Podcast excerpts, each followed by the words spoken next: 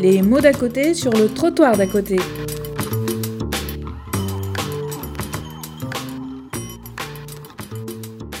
Je voudrais maintenant prendre ma deuxième question, c'est-à-dire qu'est-ce qui est fabriqué? Comment le synthétiser? Qu'est-ce qui est fabriqué? Ben, Il est fabriqué des professionnels. Et ça, c'est un point important que je voulais souligner. Euh, assez rapidement, il y a un très bon ouvrage de, de Christine Garcette sur la professionnalisation du service social, euh, dans une branche particulière, je ne rentre pas dans, ces détails, paru chez, euh, je crois que c'est chez RS, euh, où, si vous regardez ça, vous trouverez mon nom parce que je l'avais préfacé, euh, où elle explique finalement comment, comment l'idée, comment la, nécessité de pensée professionnelle et de professionnaliser ces métiers-là est arrivée aux femmes qui étaient actives dans les années, dans les années 20, 20 et 30. Pourquoi professionnaliser? Alors, deux, trois éléments de réponse. Parce qu'on aurait pu en rester à, des formes caritatives, à des formes charitables, à des formes bénévoles, moins coûteuses. Alors, il y a un premier élément qu'il faut avoir présent à l'esprit, et ça renvoie à un texte que je n'ai pas cité, mais que je vais tout de suite introduire. La loi de 1905 sur la séparation des églises et de l'État. Loi laïque s'il en est. Nous sommes une république indivisible, démocratique, laïque et sociale. Ça, c'est dans la Constitution. Laïque. Alors, la laïcité, cette laïcité-là, cette laïcité du début du XXe siècle, c'est une laïcité qui cherche à renvoyer l'Église catholique, qui a des pouvoirs considérables, non seulement au plan spirituel, mais aussi au plan temporel, parce qu'elle a, elle a des établissements, elle a des œuvres sociales nombreuses, des œuvres éducatives nombreuses. Elle a des congrégations spécialisées nombreuses, des bonnes sœurs, des, des prêtres, des, des, des, religieux spécialisés. Don Bosco fait dans l'éducatif, d'autres font dans la, dans la, dans la, dans l'assistance, d'autres font dans le, dans le délinquant. Les, les, bonnes sœurs, les bons pasteurs d'Angers s'occupent des filles délinquantes depuis, depuis tout le 19e siècle, etc., etc., etc. L'Église est très présente dans ces domaines. Et en période de laïcisation, euh, la question se pose. Comment la société qui veut s'émanciper de, par rapport à l'Église, qui est omniprésente dans ces domaines de l'assistance, de l'hospitalisation, de la famille, de l'enfance. Hein pas de la folie, ça n'intéresse pas le, les religieux. La folie, c'est démoniaque, c'est pas le domaine où on trouve l'Église catholique très très investie. Mais par contre, dans tous les autres domaines un peu éducatifs, euh, socio-éducatifs, on trouve une présence d'Église très importante. Comment faire pour émanciper la société alors que l'héritage est là et qu'on n'a pas d'alternative? Alors, au point de vue scolaire, on a trouvé la solution. On a créé des écoles de la République dans toutes les communes et on a créé des instituteurs et institutrices de l'État dans la fonction publique avec des écoles normales d'instituteurs et d'institutrices pour avoir un corps de professionnels et des, nouvelles institutions obligatoires dans toutes les communes pour qu'il y ait une offre. Hein, c'est un droit créance qui, se traduit par une offre réelle en termes de moyens, moyens financiers, de moyens institutionnels et de moyens pro professionnels. Du côté du social, du côté de l'assistance, on n'en est pas là. On ne va pas, on ne va pas laïciser ce secteur-là. On va au contraire passer à une sorte de compromis avec l'Église qui est omniprésente dans ces domaines. Et un élément explicatif de la professionnalisation, ben, c'est de, de, de dépasser finalement les, les liens historiques avec l'Église catholique. On se professionnalise pour s'émanciper tout en restant dans des, dans des œuvres d'origine catholique. Est-ce que je me fais comprendre Donc c'est un acte de d'émancipation, la professionnalisation. C'est-à-dire que euh, la professionnalisation, ça réduit le contrôle par les églises et par les œuvres euh, cléricales, disons, pour aller très très vite, de ces domaines, les églises prétendant avoir des prérogatives, des droits dans ces domaines. Et continueront de, le faire aujourd'hui encore, euh, alors que la, question charitable revient. Le secours catholique, par exemple, est une puissance non seulement d'argent, mais d'intervention, qui recrute des professionnels, mais qui continue à mettre en avant des, valeurs qui lui sont propres et qui ne demande pas d'argent à l'État, parce qu'il y a des ressources, euh, il y a des ressources du côté des ouailles catholiques. C'est important à, à, à, rappeler ce genre de choses. Hein. On est toujours là. Le secteur social ne sera jamais véritablement laïcisé, même s'il est laïque de fait, c'est une petite laïcité parce que en réalité, il y a, y a un, sorte de compromis, alors qui est moins visible aujourd'hui parce que le recrutement dans les congrégations spécialisées, dans, chez les religieux catholiques, est, est beaucoup moins important qu'il l'était il y a 20 ans, 30 ans ou 40 ans. C'est-à-dire que la pratique religieuse régresse et le recrutement de, de, de bonnes sœurs pour aller travailler dans, dans, dans les hôpitaux pratiquement n'existe plus et, le personnel hospitalier a, a, oublié les cornettes et autres, et autres bonnes sœurs qui gratuitement, assez gratuitement, c'était de la main d'œuvre euh, gratuite, il faut bien comprendre. Ça ne demande rien une bonne sœur, hein, simplement qu'on la laisse faire. Bon, alors quand on le remplace par du personnel euh, laïque, évidemment, ça a tout de suite une conséquence en termes de, de, de salaire, de droits, d'obligations, etc., etc. Voilà. Je voulais insister sur ce point parce que la professionnalisation vient aussi la nécessité de s'émanciper par rapport à ce pouvoir très présent dans les domaines qui, qui nous concernent. Hein, L'hospitalisation, l'assistance, l'éducation, etc., etc. Alors que dans l'école, c'est très réglé une fois pour toutes, quasiment une fois pour toutes, même s'il y a encore une école privée catholique, mais elle est minoritaire, elle n'a pas de pouvoir, elle n'a pas beaucoup de pouvoir en tant que telle. Dans le, dans social, au contraire, ça reste très emmêlé, tout ça. Deuxième élément qui ressort aussi de ce livre de, Christine Garcette, c'est que la professionnalisation permet d'améliorer la technicité. La technicité, c'est-à-dire que euh, pourquoi des centres de formation sont créés très très tôt, très tôt, en même temps que les professions naissent, on crée des centres de formation. Euh, les assistantes sociales, par exemple, les premières écoles, les TSUP à Paris, ou l'école normale sociale, qui est dans le 19e, etc. Euh, ces écoles très très anciennes sont créées en même temps parce que la, la professionnalisation dans ces domaines a besoin de technique, de technique, de savoir-faire, de façon de faire. Alors, c'est là qu'on va commencer, on va importer notamment après la guerre 14-18 les fameuses références au case work, au group work, au communauté work, des, des systèmes de pensée et d'action qui sont d'ailleurs qui viennent d'autres pays, une grande, une internationale du, du, du, service social qui se met en place, notamment après la, après la guerre. C'est les Américains qui, qui importent cela, mais euh, il y a des allers-retours. Enfin, il faut bien comprendre, c'est de l'import-export. Hein, on, on exporte aussi d'autres idées. Bref, il y a, a des savoir-faire complexes qui partent aussi des, des, sources françaises. Par exemple, un, un sociologue comme euh, Leplay, Frédéric Leplay, euh, qui a mis en place dès, dès le 19e siècle, bien avant Durkheim et la sociologie officielle, des techniques d'étude des populations, des familles, etc., etc. Il a fait des, des, des travaux tout à fait importants de sociologie empirique, on, on dirait empirique. Ben, il était étudié dans les, dans, les, dans les centres de formation, autant que les références américaines dont je viens de parler. Voilà, c'est ça qui fait le, le, contenu, sans compter les références catholiques, parce que euh, à l'école normale sociale, par exemple, pour prendre un seul exemple, on, étudie aussi euh, plus, plus, certainement les encycliques euh, catholiques de 1891 sur Rerum Novarum, qui, cause, qui parle des questions sociales du point de vue catholique, plutôt que d'étudier le capital de Karl Marx et quelques autres. Euh, hein, il, y y a, quand même des choix idéologiques tout à fait, tout à fait clairs ou des proximités qui sont Alors voilà, le deuxième argument, c'est l'argument de technicité. Et il y a un troisième argument, c'est un argument d'émancipation féminine. Ça, il faut revenir sur euh, la remarque que je faisais tout à fait au début de mon propos, majorité de femmes, métier de femmes, mais en même temps de femmes en voie d'émancipation elles-mêmes. Il faut bien se rendre compte que, à l'époque, c'est une des raisons pour lesquelles les premières assistantes sociales sont généralement des célibataires, endurcis. Je me rappelle d'anciennes assistantes sociales euh, témoignant encore de cette situation-là, me, disant il y, a, quelques années, euh, tu comprends, pour faire ce que j'avais à faire dans les quartiers, etc., j'allais pas m'encombrer d'un mari et d'un paquet d'enfants. Donc c'est le choix du célibat pour la liberté. Hein, parce que la femme mariée est dépendante de son, elle est mineure dans le mariage, et donc euh, pour être, acquérir certains attributs de la, de la liberté, la majorité, vaut mieux être célibataire, encore c'est pas facile, facile, parce que la célibataire est dépendante de son père.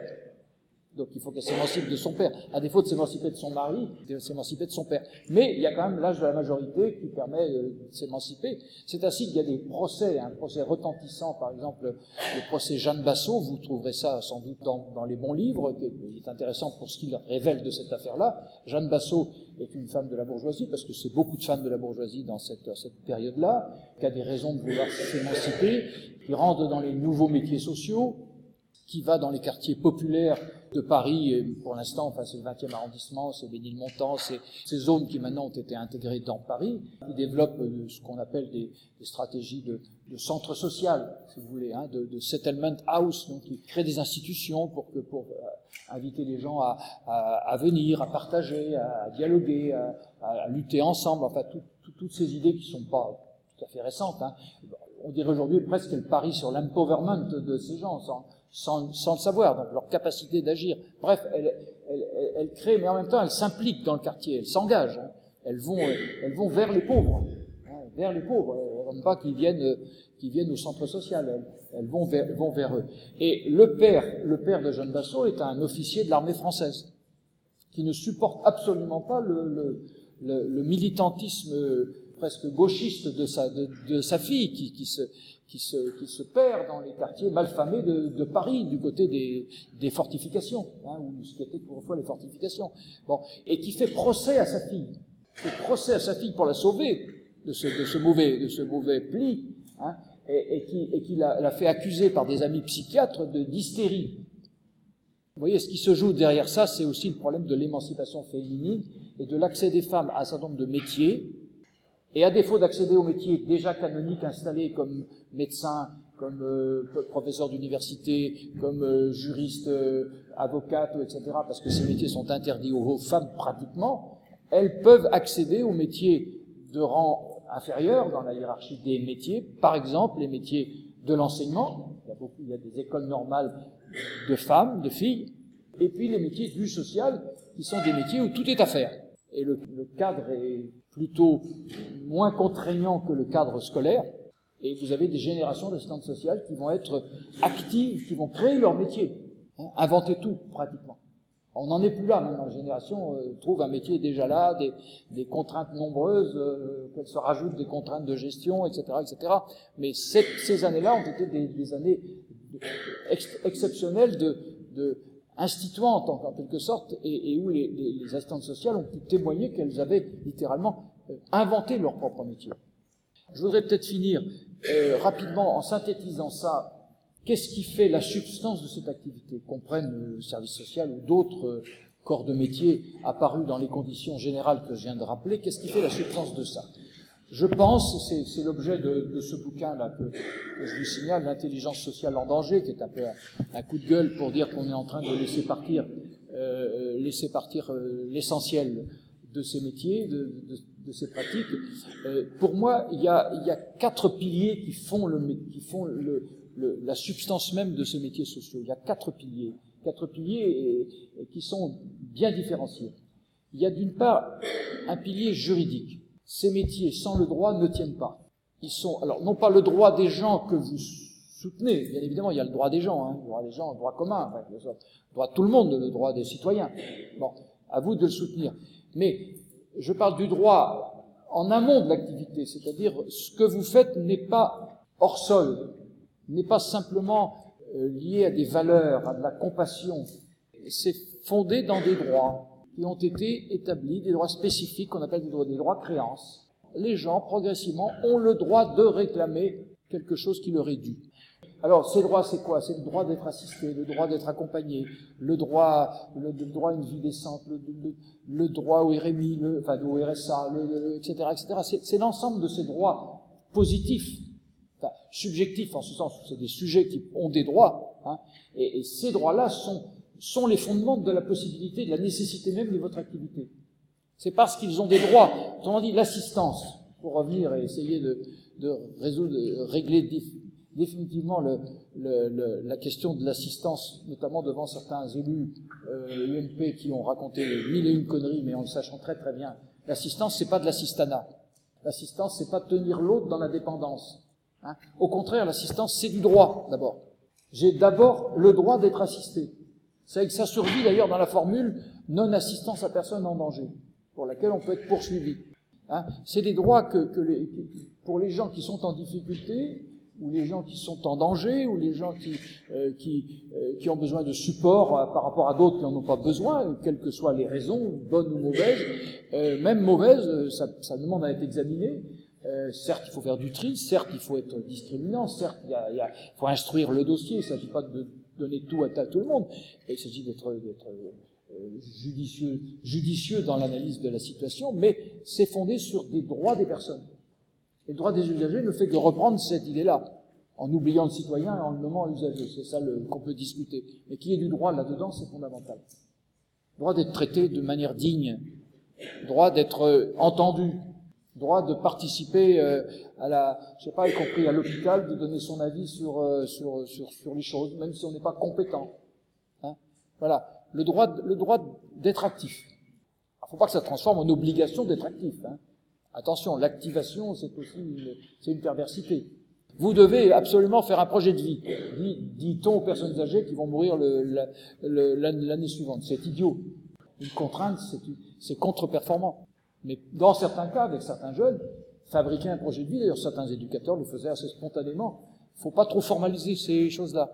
Mais voilà, ça fait, en tout cas, du côté de la personne, il y a, il y a du droit. Et ça, c'est fondamental. J'insiste, hein, le droit, c'est pas simplement de la réglementation qu'il faut apprendre. Le cadre juridique, ce que vous allez apprendre dans vos, dans vos formations, vous allez apprendre le cadre juridique, les lois, etc. Le droit, c'est plus que ça, c'est une matière vivante, c'est, quelque chose qui évolue, c'est, ce qui constitue le sujet de droit. C'est pas simplement des emmerdements administratifs. Ça peut devenir ça, malheureusement. Deuxième pilier, il y a de l'institution. Je plaide, je suis de ceux qui plaident pour l'idée que le droit en tant que tel, sans institution, il n'est rien. Prenez par exemple le droit au logement. Beau droit, vaut mieux avoir affirmé le droit au logement que de ne pas avoir de droit au logement, c'est sûr. Mais même quand on dit le droit opposable au logement, loi Dallot, ça fait toujours pas de logement. Vous pouvez même faire un procès à l'État parce qu'il ne met pas en œuvre le, droit positif au logement, le droit subjectif au logement, c'est toujours pas ça qu'il va faire. Donc il faut, du construit, il faut de l'institution, il faut du cadre. C'est les logements qui logent, c'est pas le droit.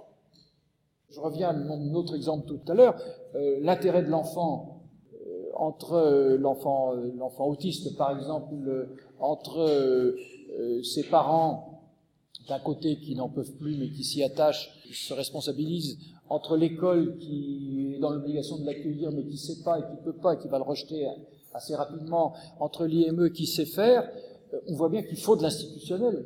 Il ne peut pas être nulle part.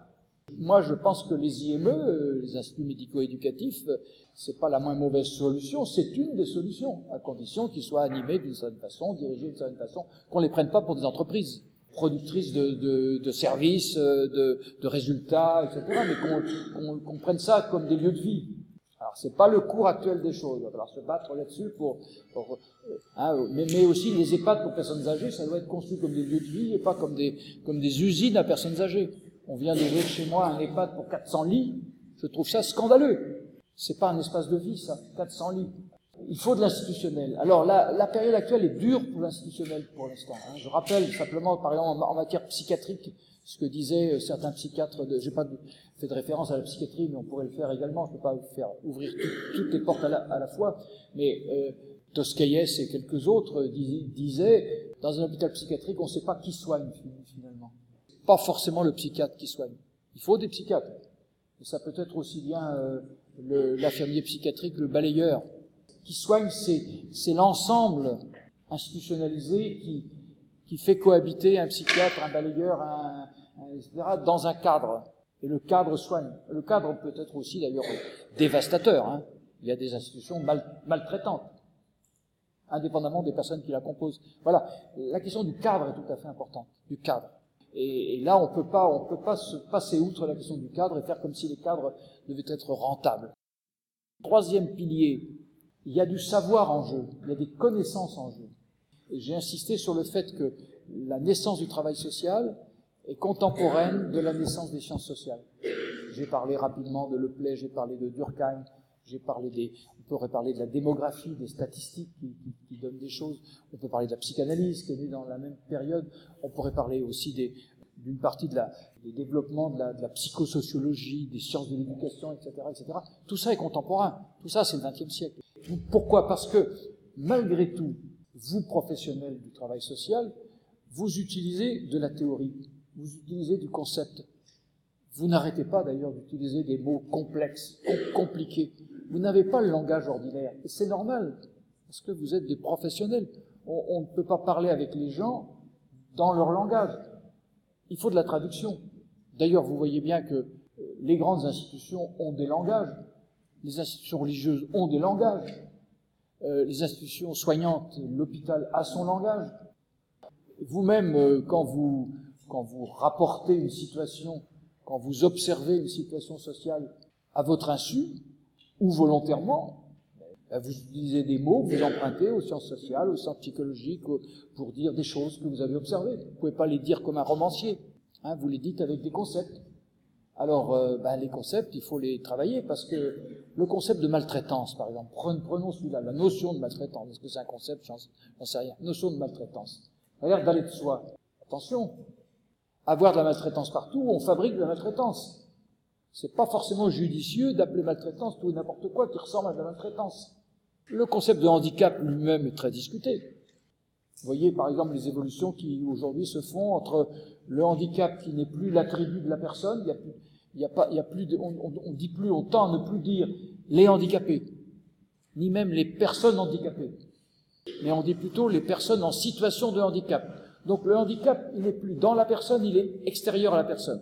Il est dans l'interaction entre la personne et le contexte environnemental. Ça suppose un degré d'abstraction, ça qu'il faut, qu'il faut penser. Il faut penser dans ces métiers. Il faut du temps pour penser, pour revenir sur les situations. Ça, ça me paraît très important. Et aujourd'hui, malheureusement, on est à l'heure des recommandations de bonne pratique qui sont des dispositifs pour ne plus penser, mais appliquer. Alors, Quatrième pilier, et si les trois autres sont communs avec d'autres professions, bien d'autres professions, un juge pour enfants pourrait dire la même chose, un psychologue en institution ou à l'hôpital psychiatrique pourrait aussi dire la même chose. Euh, il y a une quatrième dimension qui est un peu plus spécifique au travail social, encore que ce ne soit pas euh, non plus euh, la caractéristique du seul travail social, c'est l'idée de clinique. J'arrache la clinique aux cliniciens parce que les cliniciens estiment être les seuls compétents en matière clinique. Je pense au contraire qu'il y a de la clinique de la façon suivante dans l'ensemble des professions sociales et même au-delà des professions sociales, bien évidemment. Euh, mais c'est important de... Pourquoi? Ben, Il y a trois éléments qui, me, paraissent importants à relever là. Euh, le premier élément, c'est que vous vous adressez le plus souvent à des personnes à des individus. C'est-à-dire vous êtes dans un processus d'individualisation de l'intervention. C'est une unité. Alors ça peut être aussi une famille, un groupe familial, il y a plusieurs individus, mais c'est toujours dans la singularité que vous intervenez. La singularité d'une personne, la singularité d'un groupe, la singularité d'une situation, d'un lieu, d'un quartier, etc., etc. Il y a une part là qui, tourne le dos à tout ce qu'on peut appeler les gestions de masse. C'est là où se fait le départ entre le travail social et l'école. Et, la collaboration, quelquefois, difficile, hélas. L'école, c'est de la gestion de masse. Alors, l'administration elle-même est productrice de gestion de masse, puisqu'elle gère de la norme valable, valable pour des tas de situations. Par le rapport à l'administration, il y a des normes de masse qui, arrivent. L'ARS, les ARS aujourd'hui produisent des, outils, des instruments. L'informatisation généralisée dans tous ces domaines-là crée des, des normes de masse, des normes communes qui sont d'ailleurs souvent en contradiction avec le souci que vous avez de l'individu dans sa singularité. Comment faire rentrer le cadre de chacun dans une évaluation externe qui remplit des, cases euh, oui et non Ça colle pas. Hein, cette, gestion administrative euh, dite moderne pour créer des, données, euh, des tendances, faire des comparaisons, du, benchmarking et autre chose de, ce genre, contraire à, l'esprit qui vous anime, je crois, qui anime le travail social, c'est d'être attentif à chacun, dans sa singularité. Alors ça, c'est un point, je crois, tout à fait important. Il faut y tenir. Il faut y tenir parce que, parce que je crois que c'est, c'est, c'est un acquis. C'est un acquis historique. Alors, le deuxième élément, c'est que, et là, peut-être le travailleur social se distingue de bien des gens, cette part-là, cet, élément-là, c'est que vous êtes dans des métiers où on ne craint pas d'aller au contact de l'autre des métiers, on le dit quelquefois, de la rencontre. Alors ça se voit. Bel exemple de ça, c'est les, les, maraudeurs. Les maraudes qui circulent la nuit et qui vont à la rencontre des SDF. Et ces, groupes qui vont à la rencontre d'eux, ils font, de manière caractéristique dans cet exemple-là, ils font ce que d'autres ne font pas, ce que moi je ne fais pas. Je vois quelqu'un qui est assis euh, sorti du métro, euh, je ne sais pas lui parler. Je ne sais pas aller à, sa rencontre. Si lui vient à ma rencontre, je suis même gêné, je ne sais pas quoi faire, que dire. Les travailleurs sociaux vont à la rencontre et savent parler. Et là, j'insiste sur ce point. Alors, l'autisme, c'est pareil, je prenais l'exemple de l'autisme tout à l'heure, je vais y revenir. Il y a des gens dans les IME, j'en connais un certain nombre parce que je suis administrateur d'un ensemble d'établissements sur Paris et la région parisienne. Euh, il y a des gens merveilleux, je trouve, qui savent parler aux autistes, aux adolescents autistes, qui savent leur parler. Moi, je sais pas. Je suis sociologue, je suis pas clinicien. C'est mon défaut majeur. Je compense comme je peux. Les, professionnels savent parler. Hein, savent parler aux, autistes. Mais savoir parler, c'est extraordinaire. Et savoir aller aussi à la rencontre c'est savoir manipuler une ressource qui est parmi les plus difficiles à manipuler, la parole. Parce que la parole que vous développez, c'est pas une parole administrative qui est précodée, c'est pas une parole de comptoir de bistrot, c'est une parole qui est dédiée à quelqu'un, donc qui est maîtrisée, qui doit être audible, reçue, hein, qui doit construire quelque chose, suggérer quelque chose qui est de l'ordre du sens, de la, de la suite. Euh. Vous voyez, c'est une parole constructive. Normalement, sans rapport de pouvoir, quoi qu'il y ait toujours une part de contrôle social et de pouvoir là-dedans, puisque vous êtes payé pour ça et lui, lui en face n'est pas payé pour ça. Justement, il vient pour des questions d'argent. Vous, vous en avez, lui, il n'en a pas. Donc, il faut quand même assumer l'asymétrie des positions. Mais c'est quand même une parole qui s'échange malgré l'asymétrie des positions entre vous, qui êtes payé pour ça, et l'autre qui demande, hein, qui quête quelque chose et qui a des droits en tant, que tel. Et le maniement de la parole est, à mon avis, un des exercices les plus complexes. Et il y a des professionnels en stage, par exemple, on m'a rapporté ça souvent, qui n'y arrivent pas. Ils ont le, ils ont le cœur sur la main, ils, ils, veulent, mais ça sonne faux, ça passe à côté. Euh, et puis le troisième élément, c'est la conséquence du deuxième. S'engager dans la rencontre avec l'autre, s'engager dans une parole dédiée à l'autre, c'est prendre des risques pour soi. C'est un risque de ne pas comprendre ce qui se passe. La psychanalyse euh, a mis en avant la fameuse notion que je trouve très très utile de transfert et contre-transfert. Disant, il y a des phénomènes d'affect qui, jouent là. Il y a de l'amour et de la haine.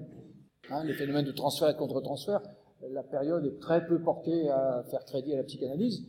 Je vous invite à regarder de plus près, parce que c'est pas parce que les recommandations de la NES me disent que tout sauf la psychanalyse.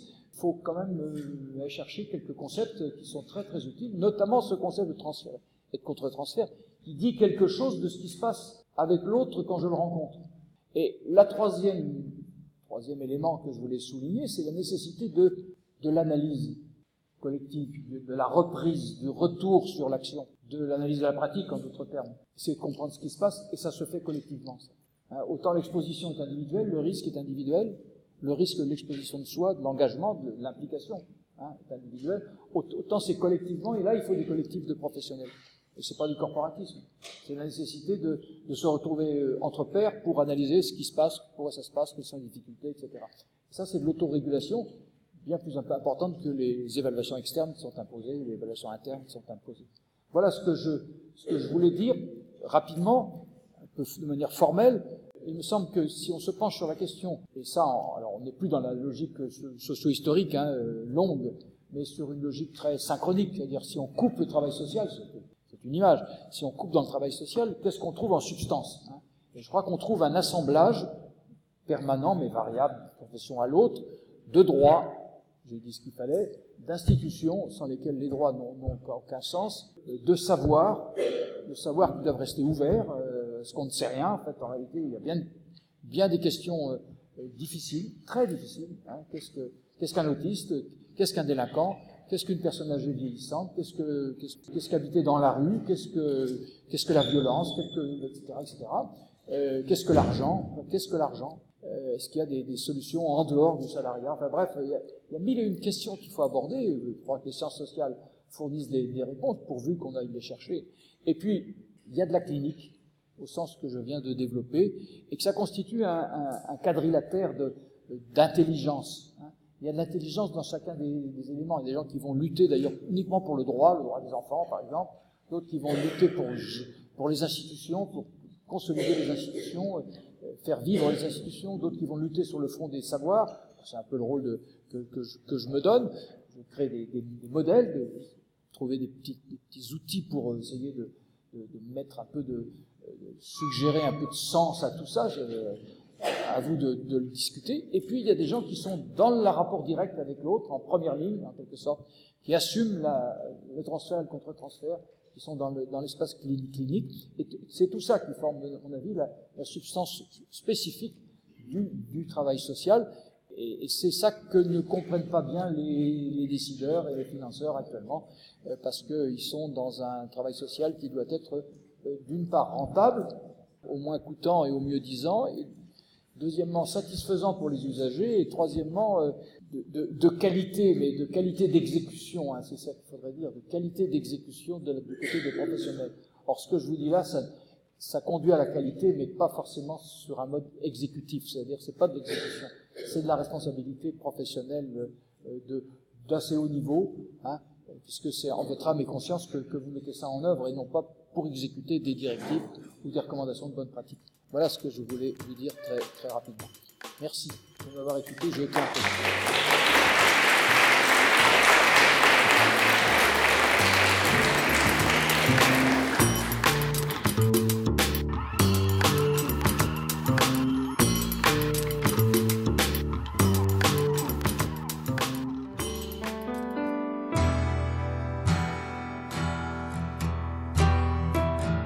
Vous écoutez le trottoir d'à côté.